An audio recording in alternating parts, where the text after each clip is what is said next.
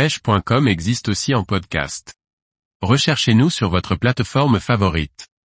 5 conseils pour bien préparer et réussir son ouverture de la truite. Par Jacques Delarco Aguirre. Chaque pêcheur prépare son ouverture à sa manière. La veille au soir pour certains, depuis plusieurs semaines pour d'autres.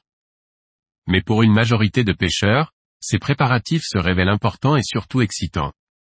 Comme si l'ouverture pouvait commencer dès les premières lignes montées.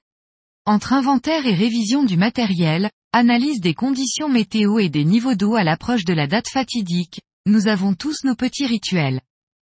Et plus la date approche, plus les choix techniques s'affinent et ces préparatifs se précisent. Voici quelques conseils qui pourraient vous aider à ne rien oublier pour être fin prêt pour l'ouverture.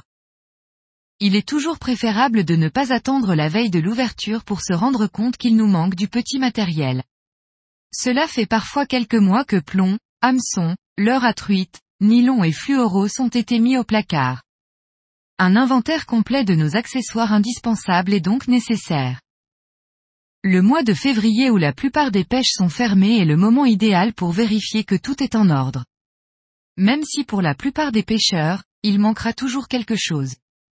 Un petit tour chez son détaillant préféré peut même faire partie intégrante des préparatifs d'ouverture.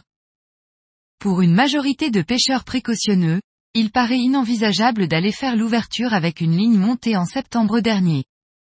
Et effectivement, il sera toujours plus sage d'effectuer une vérification complète du matériel qui sera sollicité sur les premières sessions de l'année. Inspection des différents éléments des cannes à pêche, des anneaux et des ligatures.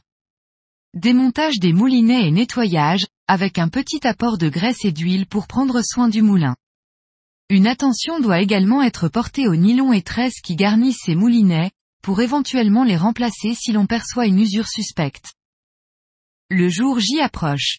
En fonction des régions, des conditions climatiques, les parcours peuvent être amenés à changer en quelques heures, ce qui peut remettre en cause certaines certitudes. Si une analyse des conditions météo s'avère indispensable, c'est souvent en allant faire un tour au bord de l'eau que le pêcheur se rend compte de la situation. Un coup d'eau hivernal peut aussi avoir modifié en profondeur un parcours que l'on pensait connaître par cœur. Mieux vaut ne pas être surpris au petit matin du jour le plus important de l'année.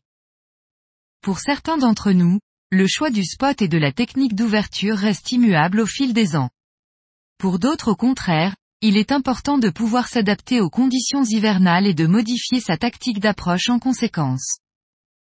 En fonction des observations des cours d'eau et du profil des parcours ciblés, les préparatifs s'affinent sur le matériel, les choix se précisent sur la technique qui sera privilégiée au petit matin du deuxième samedi de mars.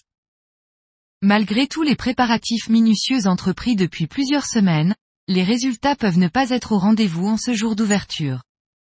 Une des qualités du pêcheur doit être de savoir se remettre en question lorsqu'une session ne prend pas la tournure espérée. Les truites bouts de poissons nageurs et leurres sur lesquels, presque, tous les espoirs reposaient une petite canne et quelques verres rouges pourraient vous sauver la partie de pêche si vous avez pris la sage décision de les faire participer à cette première journée de l'année.